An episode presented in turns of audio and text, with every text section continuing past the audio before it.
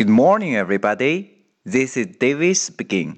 大家好，我是 David 老师，欢迎来到乐成宏恩线上口语团 A 组，Day one hundred and forty-four.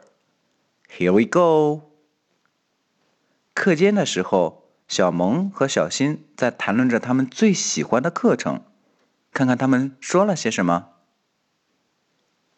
What's your favorite class? Art class. What's your favorite class? Art class. OK，小萌问的是，What's your favorite class？你最喜欢什么课？What? What? What 和 is 的缩写。What? Your? Your? 注意 r 的卷舌。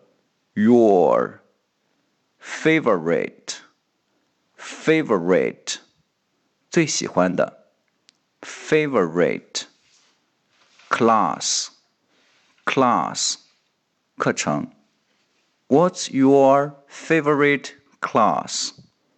小新的回答，Art class，Art class，啊，原来是美术课。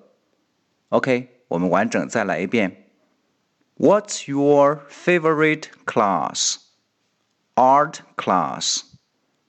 That's all for today. See you next time.